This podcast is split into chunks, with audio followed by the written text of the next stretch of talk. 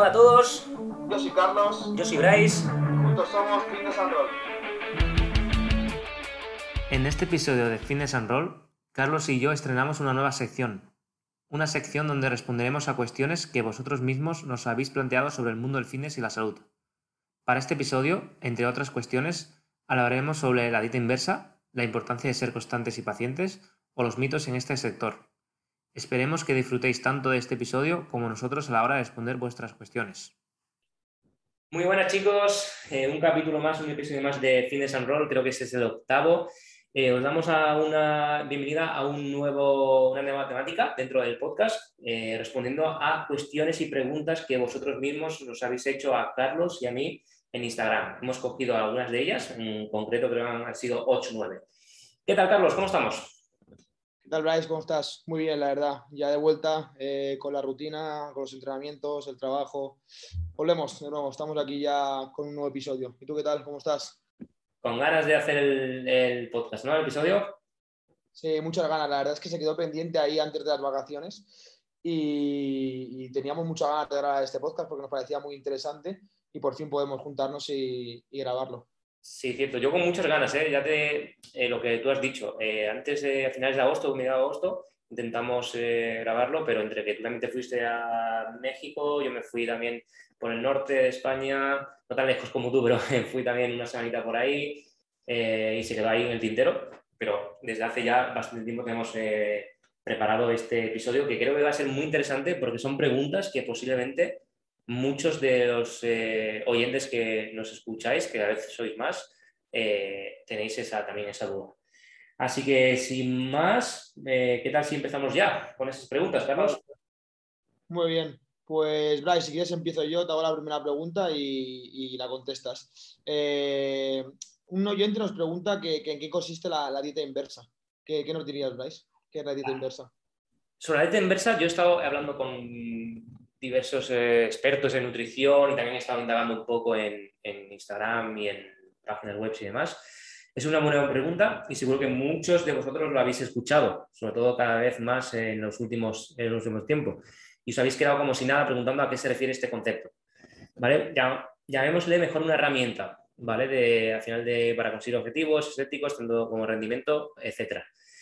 Eh, se está poniendo bastante de moda últimamente, pues básicamente la dieta inversa se refiere a, revertir o invertir el estado de restricción calórica que, se- ha sido producida por una dieta hipocalórica.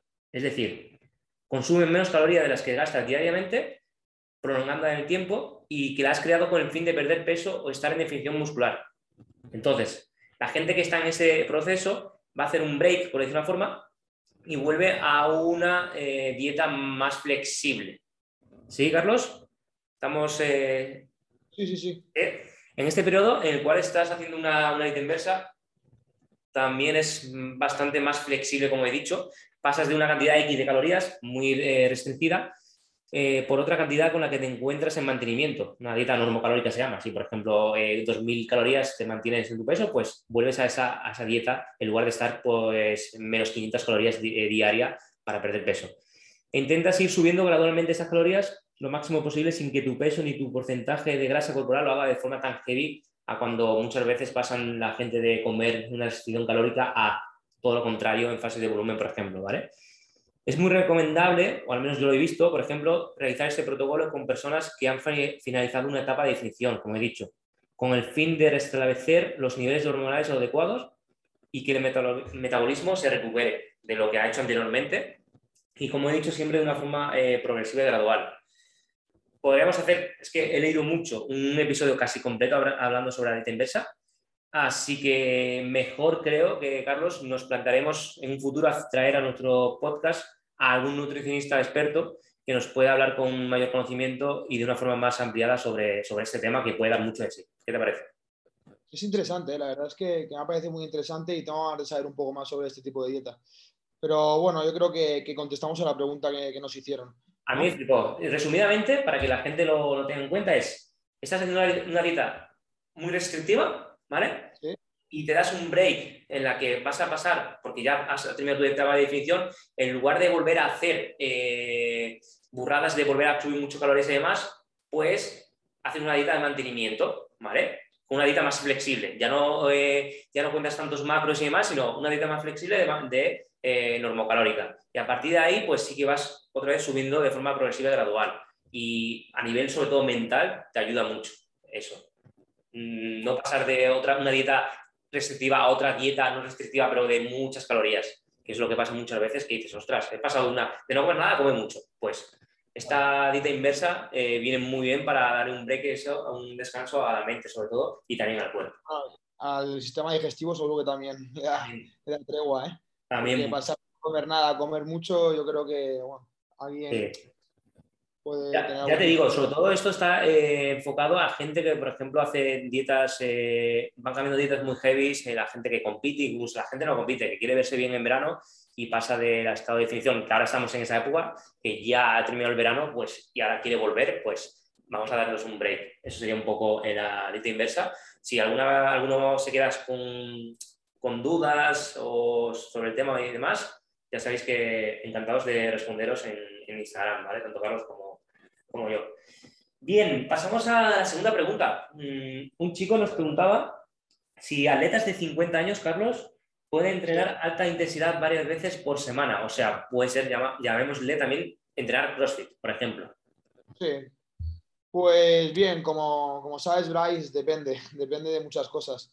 Depende de la trayectoria deportiva que haya tenido esta persona, si ha estado los 50 años de su vida haciendo mucho deporte o practicando mucho deporte o, ha estado sentado en un sofá, ha sido una persona sedentaria. Eh, si es así, si es una persona sedentaria, debería de realizar eh, un periodo de adaptación a, la alta intensidad y ir aumentando esa intensidad, nunca mejor dicho, de manera gradual.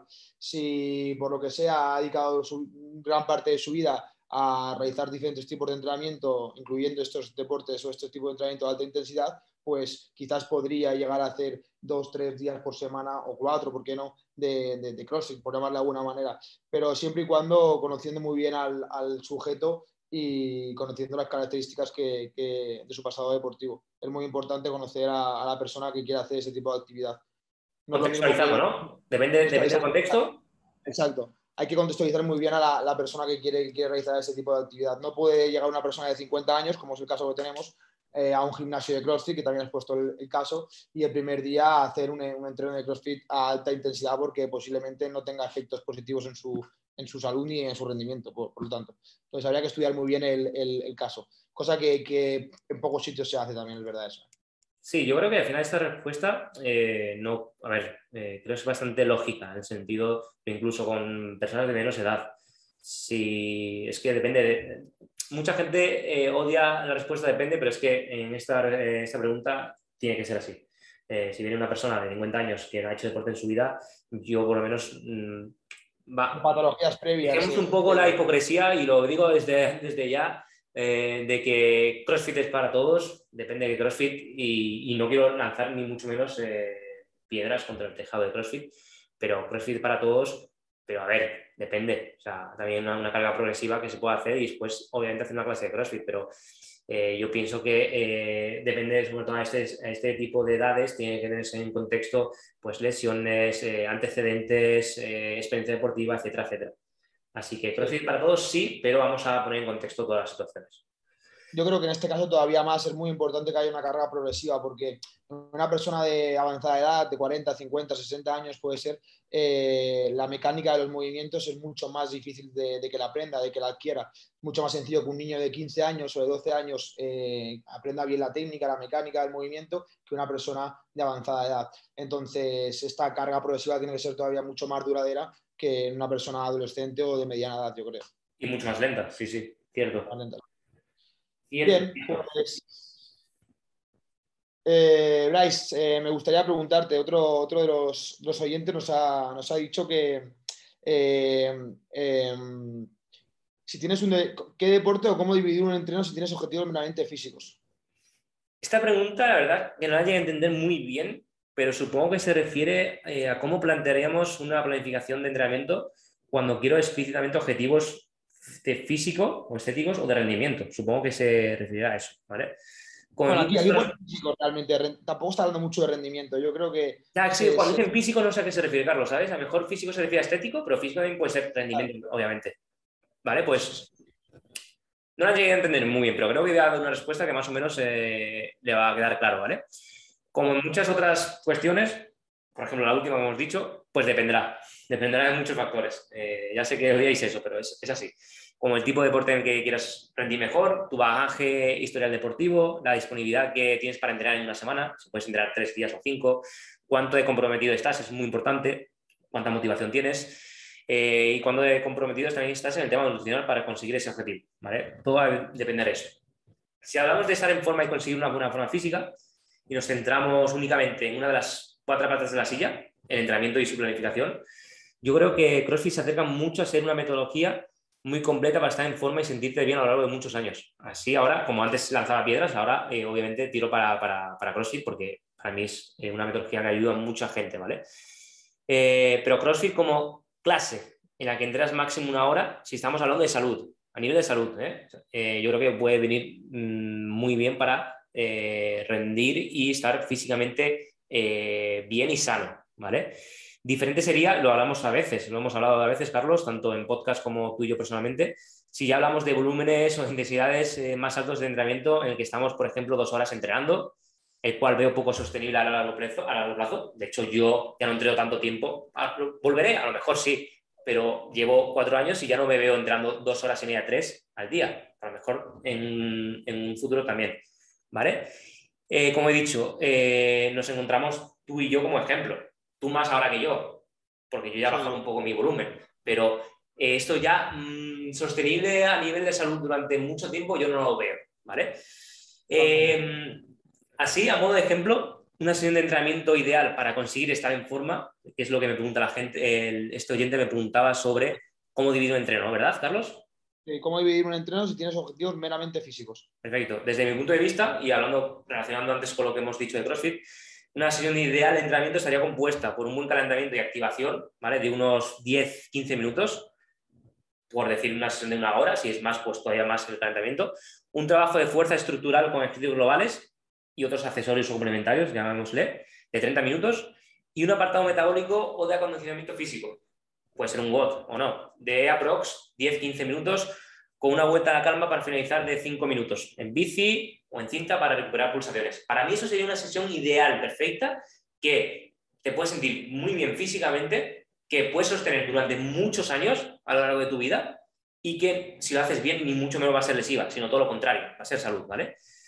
Con eso una persona promedio de calle y con cierto bagaje del mundo de entrenamiento puede llegar a estar muy en forma, como he dicho, entrenando tres, cuatro veces por semana. También eh, lo hemos comentado en otros podcasts, ¿vale?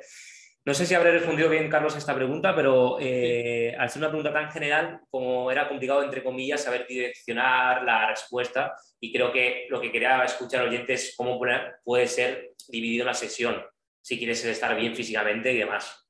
Sí, yo creo que también este, este, esta persona estaba relacionando un poco lo que es eh, el físico con la salud, ¿no? Meramente físicos quizás, yo entiendo, ¿eh? Que, que se, se, se, se, digamos, se, refería, exacto, a, a, estar bien físicamente en cuanto a salud, ¿sí? en cuanto a que su salud fuese, sea positiva y, y, sentirse bien él mismo, ¿no? Yo creo que has contestado perfectamente la pregunta. ¿Estás, de acuerdo? ¿Estás de acuerdo con ese tipo de, sí, yo creo de sesión? De hecho, yo creo que sí, sí, yo creo que sí. Yo creo que es, es, es, es ideal llámale CrossFit, llámale entreno funcional, llámale como tú quieras, pero el, el, tipo de sesión que has puesto, por ejemplo, es, es ideal. Yo es lo que mmm, también lo he hecho porque es lo que normalmente planteo a mis, a alumnos de los entrenos personales e incluso a los eh, asesorías online que tengo, salvo que alguien me llega y me dice, no, solo quiero entrenar fuerza. Intento llevármelo un poco a mi camino, si no, pues obviamente al final eh, tengo que también, la gente tiene que entrenar motivarla y si no le das algo que no quiere, pues tengo que cambiar un poco mi, decir, mi, mi forma de, de planificar. Muy bien, pues pasamos a la cuarta pregunta, Carlos. Eh, otra pregunta muy interesante. Un chico nos preguntaba que en días de descanso, ¿qué tipo de comida se debe, llevar a cabo en cuanto a bajo caloría? Los hidratos los mantengo igual, ajusto macronutrientes. Creo que Uri nos respondió muy, de una forma muy cortita, pero nos respondió sobre el tema. ¿Qué opinas sobre sí, eso? Creo que, que, como bien dices, eh, Uri nos, nos, explicó en el podcast que estuvo con nosotros cómo debíamos de hacerlo, pero para que la gente lo, lo, entienda, lo resumimos un poquito. Eh, también depende un poco ¿no? del perfil de, de, la persona, del deporte que haga, de la cantidad de deporte que haga la semana, eh, pero en normas generales deberíamos de mantener prácticamente las calorías, ¿sí? deberíamos mantener la comida diaria que hacemos normalmente. No deberíamos de realizar grandes cambios en cuanto a nuestro tipo de dieta eh, habitual que tenemos en, nuestro día a día. Quizás podríamos retocar alguna cosilla, si tomamos algún tipo de comida post-entreno que quizás no hagamos, pero como norma general deberíamos de mantener eh, tanto el consumo calórico como el consumo de macronutrientes. Hablando de carbohidratos, proteínas, grasas. Seguramente un nutricionista un poquito eh, como puede ser Uri o cualquier otro tipo de nutricionista, te daría eh, tips más específicos sobre cómo modificar esos macronutrientes. A grandes rasgos, creo que esa sería la, idea, ¿no crees? Sí, tú eh, te iba a preguntar directamente, ¿tú qué haces cuando tienes de descanso? ¿Cambias mucho tu, plan de, de, nutricional o no? No, no, yo, yo no realmente no, no cambio nada porque utilizo ese día de descanso para recuperarme de toda la semana y es con cuando más, cuanta más energía el cuerpo necesita. Entonces mantengo la, comida que como diariamente, no cambio nada, realmente. Intento mantenerla siempre que puedo. Sí que es verdad que quizás ese día de descanso, pues por lo que sea, como he tenido menor actividad diaria, pues siento que tengo menos hambre o que no apetece hacer alguna comida, pero intento realizarlas eh, más que nada para ayudar al cuerpo a recuperarse. ¿Y tú? Yo igual que tú, te iba a decir exactamente lo mismo. Si veo que realmente, porque no he hecho eh, ejercicio ese día y no tengo ganas de comer, no me obligo a comer a mejor ciertas cosas que si hago un, día de entrenamiento. Pero si tengo hambre y veo el día que también he trabajado mucho, los días que, descanso y demás, no suelo, no suelo modificar nada mi, plan nutricional, la verdad. Mi plan claro, también, también va un poco relacionado por ahí. Es que no, no quiere decir que no, que no entrenemos, sino que quizás nuestro, nuestra actividad diaria ha sido más baja, también puede ser por ahí. Tú puedes entrenar mucho un día, pero el resto de tu día estás sentado en el sofá y, quizás estamos en, las mismas, ¿no? Que si no hubiésemos entrenado y hubiésemos tenido un día con mucha actividad. Entonces, va. Es que las calorías al final las calorías, por ejemplo, eh, con muchos nutrientes que he hablado, al final, y yo también lo hago, cuento, entre comillas, el cómputo de la semana. O sea, por un día que comes más 500 o menos 500 calorías, al final lo que cuentas el cómputo semanal, vamos a decirle, y tienes que dividirlo entre 7 en las calorías que has comido y no te va a venir de comer menos, mm, más 500 calorías o menos 500 calorías en ese día. Aparte, por lo que tú has dicho, también del tema de recuperación, que ese día también es importante. Sí, sí. Muy bien. Pasamos a la siguiente pregunta, Carlos. Una pregunta, Brian. ¿Sí? Sí, la siguiente, pregunta estaba bastante relacionada con, esta. Eh, nos preguntaban que si existe alguna comida más importante que otra a lo largo del día, Bryce. ¿Tú crees? Vale, para esta pregunta no me voy a extender mucho, de hecho, espero que muy poco. Es como una de esas preguntas clásicas del fitness y que se convirtió en uno de los muchos mitos que nos encontramos en este mundillo. Pues no, no existe una comida o ingesta en el día como tal que sea más importante que otras. Existen ingestas más importantes dependiendo del estilo de vida de cada uno. Eh, pero ni mucho menos se puede decir que, por ejemplo, el desayuno es la comida más importante del día. Eso ya pasó de moda, creo. En plan, desayuna como un rey, no sé cuál era la frase. Sí, ¿no? Eh, come como un príncipe y cena como un vagabundo. un mendigo, sí, o algo así. Eso es. Lo que realmente importa, por, donde, por orden de importancia para mí, creo, es el total de calorías ingeridas a lo largo del día, de qué fuentes sacamos esas ingestas, vamos a llamarle eh, los, eh, si es comida real, ultraprocesados, etcétera, etcétera. Y en un segundo plano, yo creo, al menos por lo que yo he leído de expertos, en segundo plano ya quedaría la distribución de los macronutrientes de esas calorías totales ingeridas, teniendo muy en cuenta la cantidad de proteína. Obvio, como dije anteriormente, eh, cada persona es un mundo y dependiendo de factores como horas de trabajo, tipo de entrenamiento, a qué hora me voy a dormir, etcétera, etcétera, pues algunas comidas cobrarán más o menos importancia. Pero no, esa, no existe esa ingesta calórica eh, perfecta en el día. En plan, la comida es lo mejor, porque al final 500, el otro día se lo dije a un alumno, 100 gramos de pasta es lo mismo a la tarde que a la noche. Eh, tiene las mismas calorías, tiene los mismos macronutrientes y va a depender mucho, como he dicho antes, del estilo de vida. Total. Esa sería mi respuesta. Estoy completamente de acuerdo ahí también, tío. Entonces, podemos decir que no hay ninguna comida al día que sea más importante que otra. Dependerá, como he dicho antes, que eh, nos gusta, dependerá de la persona. Eh, obviamente, si es una persona que necesita mucha energía porque va a hacer algo más, pues a lo mejor la comida pre o post entreno pues cobra importancia, sobre todo más pre, en el sentido de que eh, necesita pues a lo mejor ese punch, eh, etcétera, etcétera. Pero no existe ese desayuno que, de campeones, eh, al menos para mí, ¿eh? Por gustos, pues sí, porque a mí, por ejemplo, me gusta desayunar porque me levanto con hambre, pero no porque sea el desayuno la cosa más importante. Claro, igual. Carlos, relacionado con esta, me voy a aprovechar porque he visto ahora que una otras preguntas, eh, vamos a, y dicho que esto era un mito, pues otra, otra pregunta que nos hacen, eh, una chica, es que, hablan, que hablemos un poco sobre los mitos y vendehumos en el mundillo del fitness. ¿Qué piensas tú sobre eso?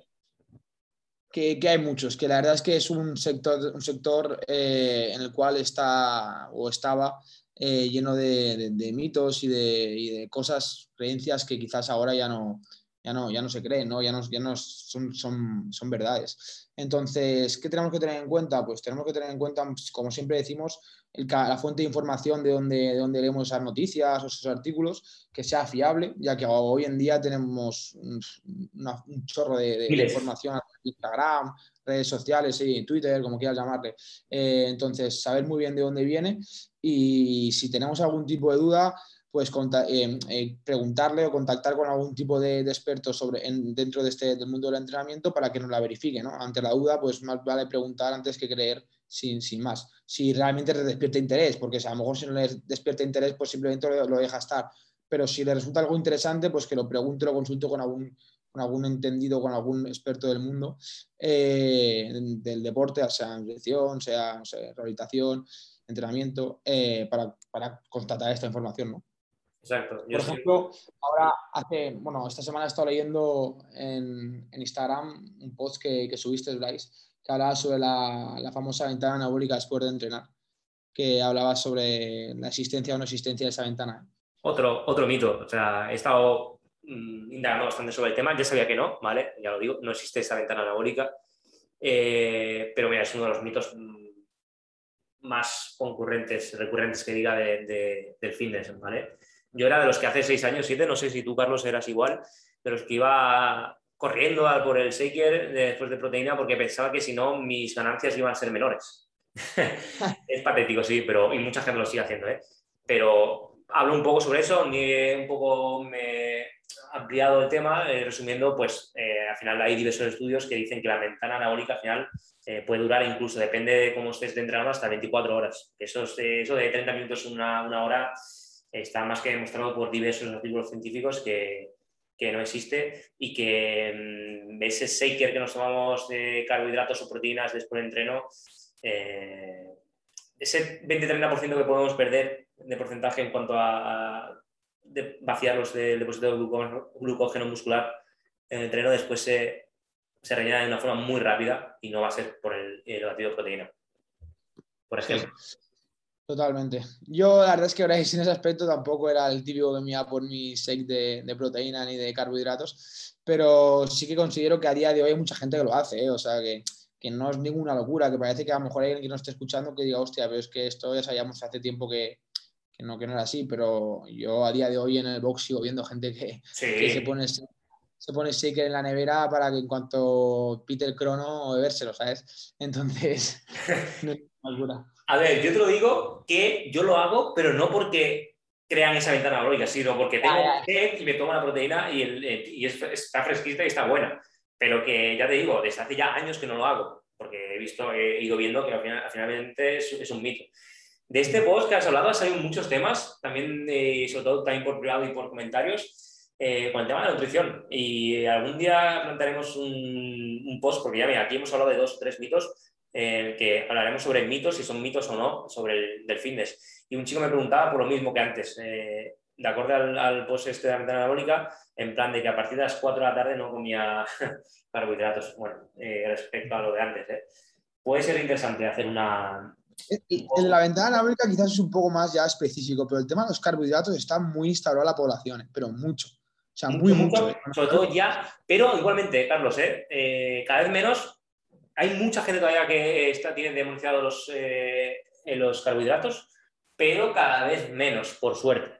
¿Vale? Y incluso antes se volvió de moda, tío, en CrossFit mm, hubo una locura por, por dietas que, cetogénicas, por dietas solo de, de carbos y de grasas y proteínas, los carbos eran muy malos y madre mía, ya eso ya se quedó eh, atrás en el mundo del CrossFit al menos el otro día leí un post de Sergio Espinar que te lo recomiendo mucho a todos los oyentes también, impresionante sobre la, dieta que debe llevar un crossfitter y los carbohidratos estaban, estaban altos. Eh, era un porcentaje alto de sus calorías totales. Muy bien. Un trapo antes de pasar a la siguiente pregunta, eh, el, martes estuve con, con Uri, con Uri el Nutri, que estuvo con nosotros. estuvo con nosotros. Sí, y no por desprestigiar a, Sergio, pero ese mismo, post, ese mismo post lo subió Uri hace dos, tres años sobre el CrossFit y como no es Sergio Espinada y no tiene esas, estas seguidores en redes sociales, nadie, nadie le dijo nada y ahora parece que, Sergio ya haya descubierto la panacea.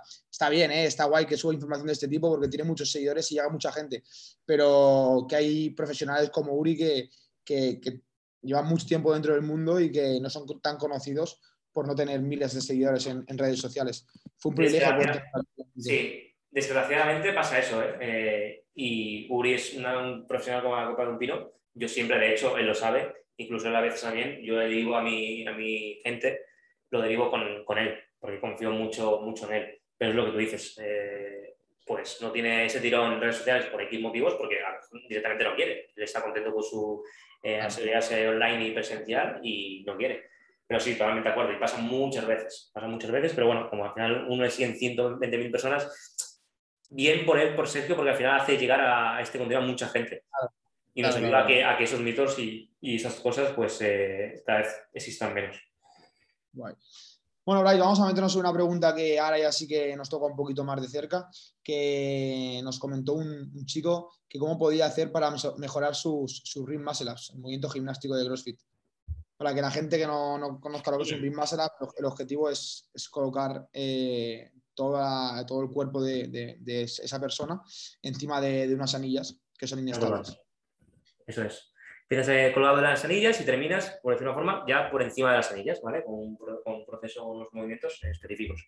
Vale, pues, a ver, tú también lo sabrás, resulta muy complicado sin tener un recurso visual, ya sea imágenes o en vídeo, eh, explicar eh, movimientos, sobre todo que a mucha gente que no sepa de CrossFit y le vas a ver eh, como si dijera chino, ¿vale? Así que tampoco haré una respuesta muy larga e intentaré ser muy conciso.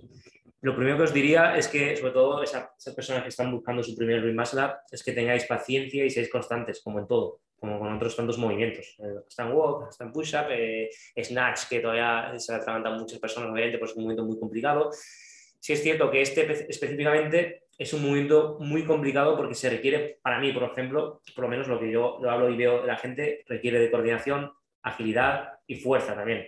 Eh, entonces, cada pequeño logro que consigáis, al final es un paso hacia adelante a, vuestro objetivo. Así que ser constante, pacientes, hacer muchos caso al, coach, ¿vale? El que tengáis. Entonces, cada pequeño logro que consigáis va a ser, eh, va a ser un logro. Eh, sobre todo, muy importante, lo que he dicho, si estáis en una clase, que hagáis caso a vuestro coach, a las progresiones y o adaptaciones necesarias para, para ti en este caso. Y también yo, por ejemplo, no sé si tú tienes otra recomendación, os recomiendo que echéis un buen vistazo e indaguéis en dos cuentas de Instagram, que para mí me ha servido mucho para mejorar el movimiento y me encanta ese movimiento y para enseñarlo también, como son los de Manu Carballo, que estamos en seminarios con, con él, también y tiene un contenido muy bueno, y otra de Pamela Gagnon. No sé si se pronuncia así, es increíble. Eh, ahora solo hace, creo que pertenece al CrossFit, al, al, sector de los eh, movimientos eh, gymnastics, gimnásticos. Pero recomiendo mucho estas dos cuentas en Instagram. Aprendéis muchísimo, ¿eh? Tanto, tanto con los rim como con otros movimientos específicos gimnásticos que podéis encontrar. Así que esos serían mis consejos. Paciencia, constancia que le hagáis mucho caso a vuestro, a vuestro coach y que sigáis estas dos cuentas que os va a ayudar seguro muchísimo. Sí, yo creo que, que el orden un poco sería la paciencia sobre todo. Eh, entender el movimiento, que creo que es muy importante entender un movimiento gimnástico, ya sea un ring muscle up, sea un handstand, sea lo, que sea, lo que es a nivel de gimnasia, es muy importante comprenderlo, saber qué paso va después de cuál. Y también el tema que ha dicho Bryce es interesante, el de, poder seguir o poder visualizar gente de, nivel como es Pamela o como es Manu Carvalho por redes sociales, porque os pueden dar también algún tip que, a vuestro coach se escape. Pero sobre todo hacer caso a, la gente que está con vosotros, al coach que está con vosotros cada día, que es el que os conoce y el que sabe en qué punto estáis. Eh, tampoco intentéis hacer muchas cosas que veáis por redes sociales, porque estáis viendo cosas estándar que quizás no se adapten al 100% a vuestras capacidades de ese momento.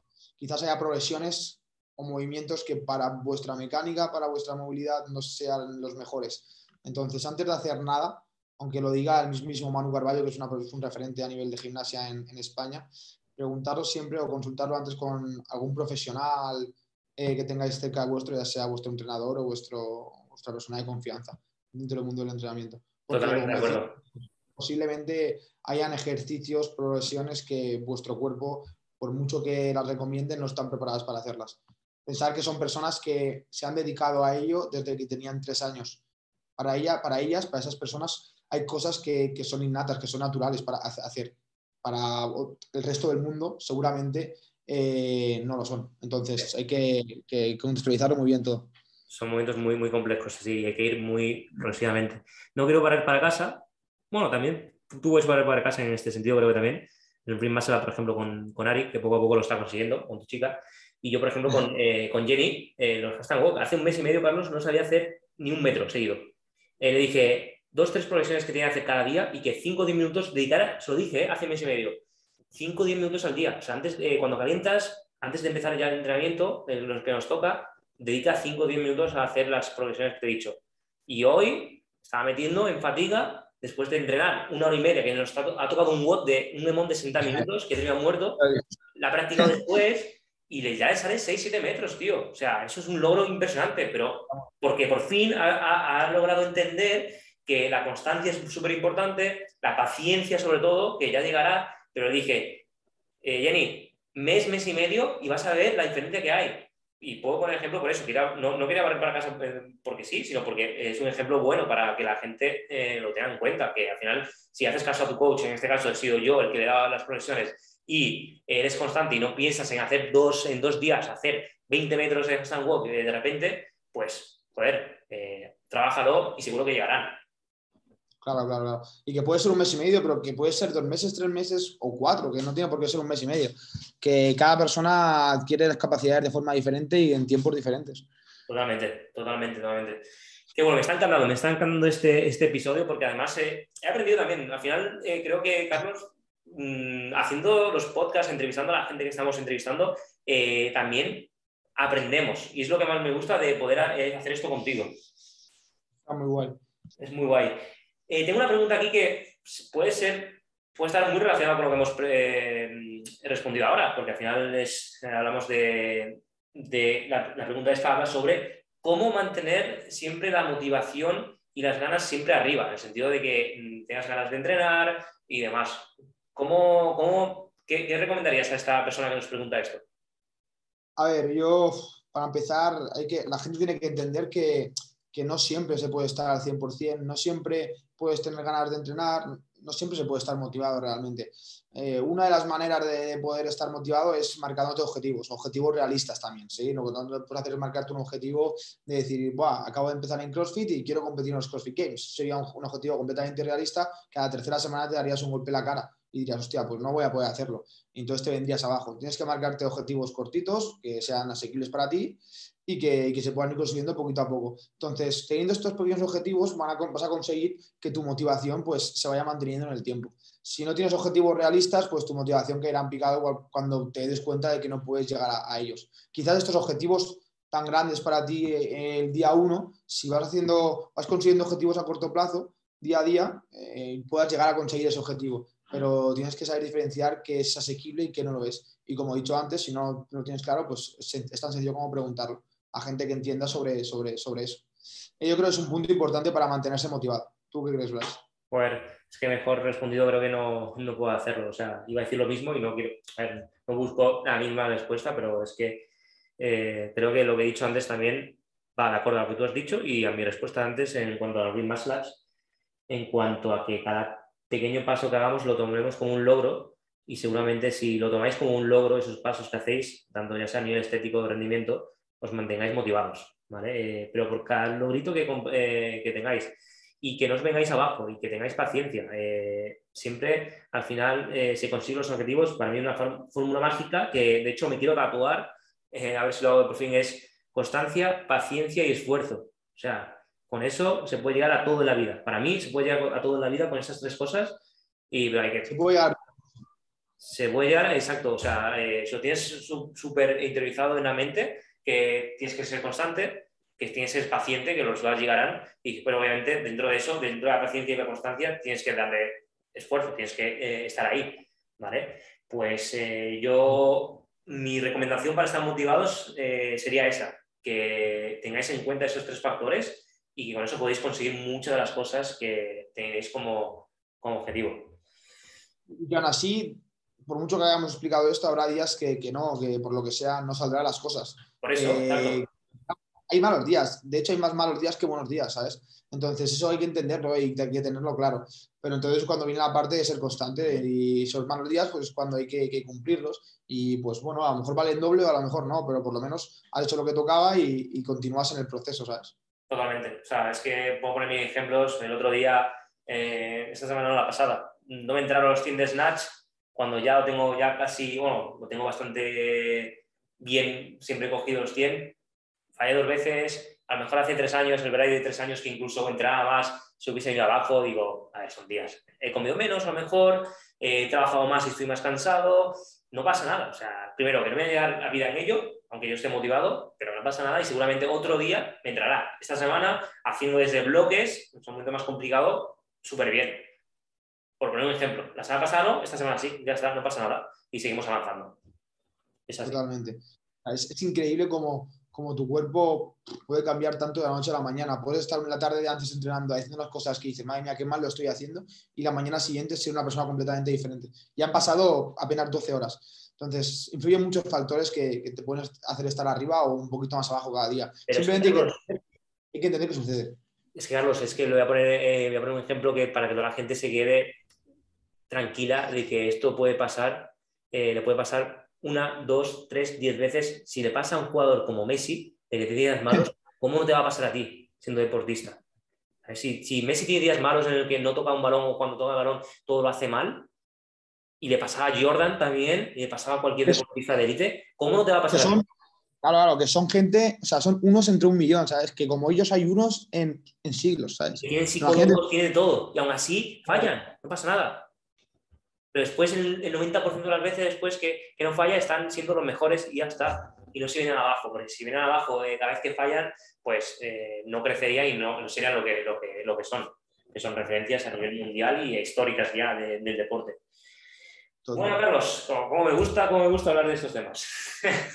Eh, última pregunta, ¿vale? Podemos contestar entre los dos si Vale. quieres. Eh, es que tampoco, como esto lo hemos recogido de Instagram, tampoco es una pregunta muy específica. Nos habla sobre, pone, intrusismo laboral, eh, entrenadores titulados que eran clientes o que eran atletas, o, y cómo nos afecta, supongo cómo nos afecta se refiere al mundo de- del sector del fitness y del entrenamiento personal o de CrossFit y demás.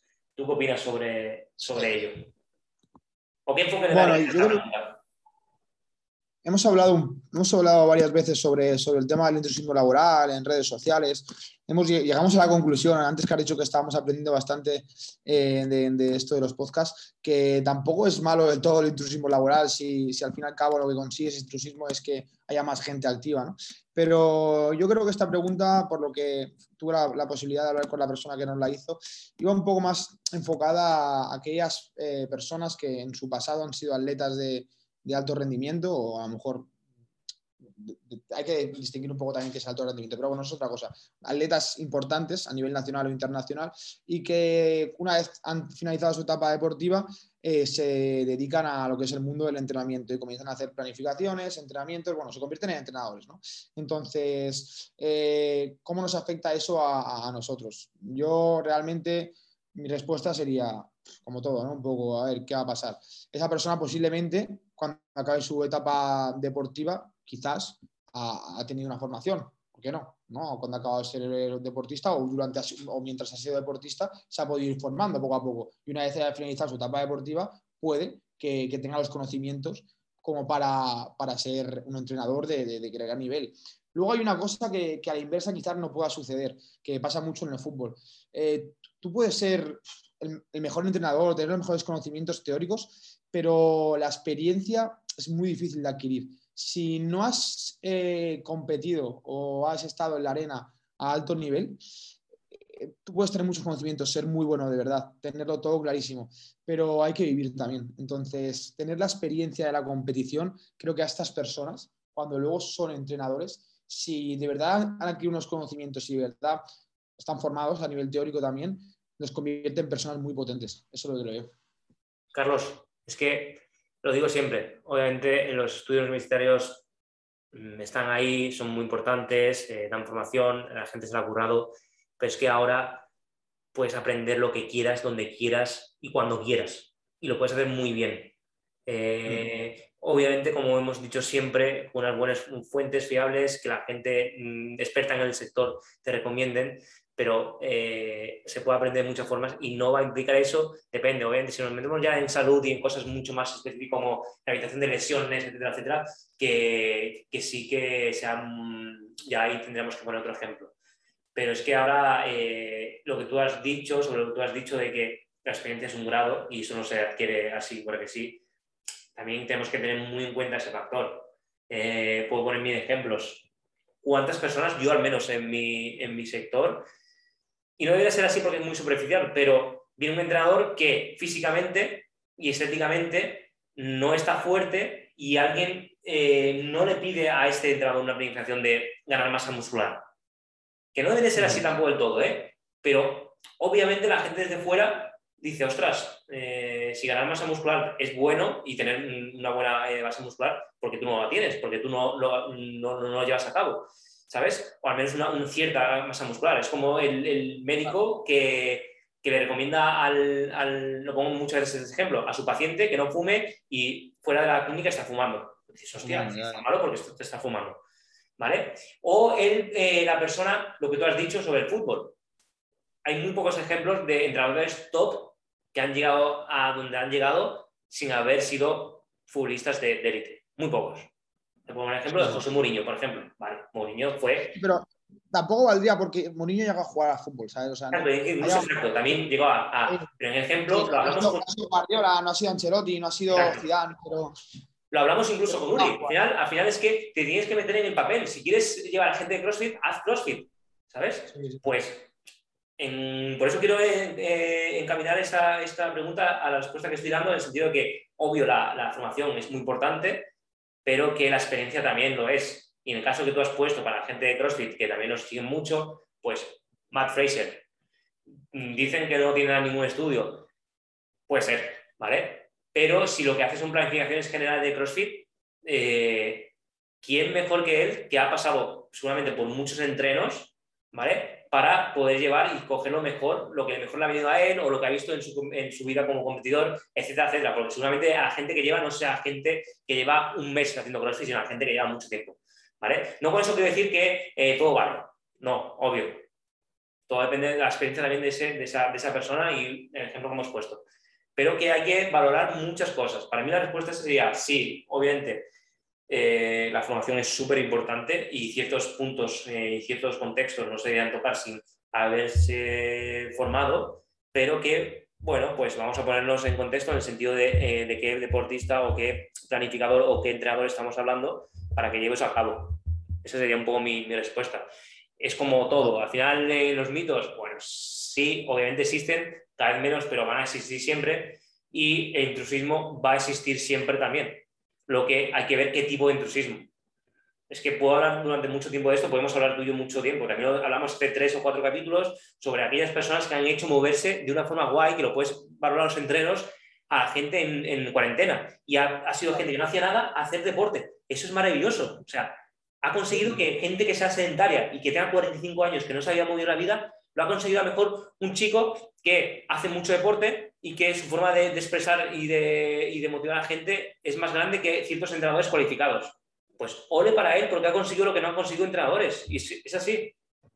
Sí, sí, completamente de acuerdo. Hay, mil casos, ¿eh? o sea, eh, hay casos positivos, casos negativos. Se podría estar hablando una hora sobre este tema, sobre el tema del intrusismo laboral, sobre el tema de, de, CrossFit.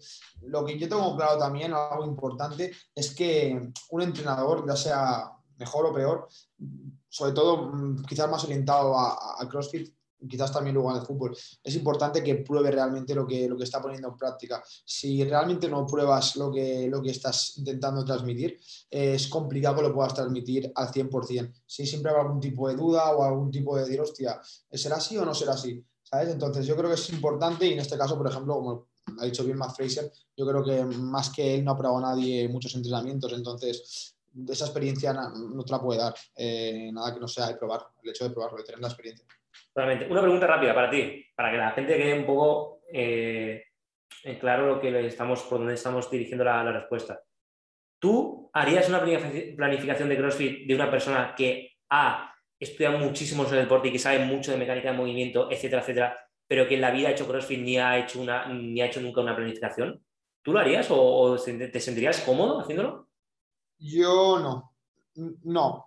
Yo, no, no, O sea, no, quiero ser, tan tajante, pero yo no, porque en sentido. Yo, o sea, no, no le daría una oportunidad, porque si de verdad es una persona que ha eh, remunerada en cuanto a decir, hostia, es una persona que sabe mucho, que tiene muchos conocimientos, le daría una oportunidad porque me gustaría ver cómo es su trabajo.